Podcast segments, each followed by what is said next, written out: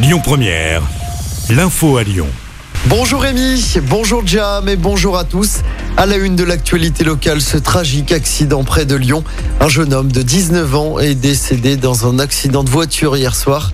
Il a perdu le contrôle de son véhicule avant de venir s'encastrer dans un poteau électrique. Ça s'est passé vers 20h sur une route départementale à hauteur de Saint-Bel. On ignore encore les circonstances de l'accident. Une enquête a été ouverte.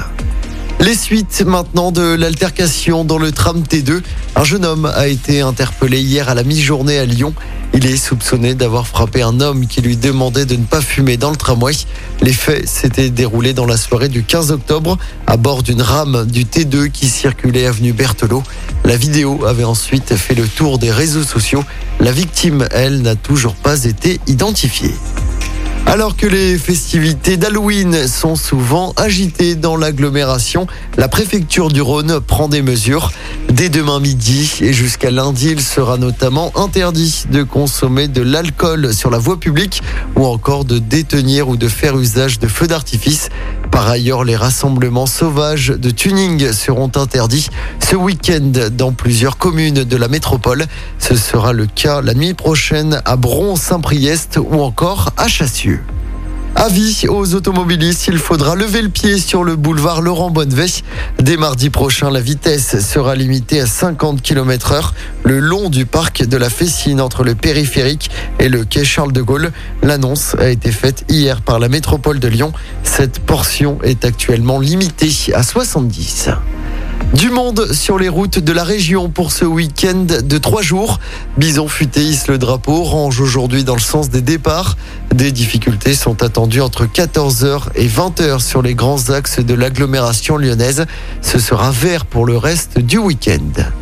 Dans le reste de l'actualité, le Sénat modifie le projet de loi sur le pass sanitaire. Prolongation jusqu'au 28 février au lieu du 31 juillet comme le souhaite le gouvernement. C'est l'Assemblée qui aura désormais le dernier mot.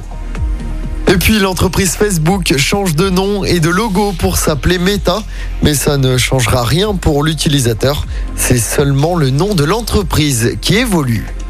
On passe au sport en basket. L'Asvel joue encore ce soir en Euroleague. Après la très belle victoire dans la semaine face au CSK Moscou, les Villeurbanais veulent enchaîner dans cette compétition face au Panathinaikos à Athènes.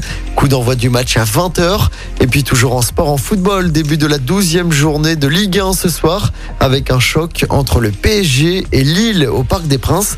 Coup d'envoi du match à 21h. De son côté, pour rappel, l'OL affrontera Lens, dauphin du PSG, demain soir du côté du groupe Ama Stadium à Dessine. Écoutez votre radio Lyon Première en direct sur l'application Lyon Première, lyonpremière.fr et bien sûr à Lyon sur 90.2 FM et en DAB+. Lyon Première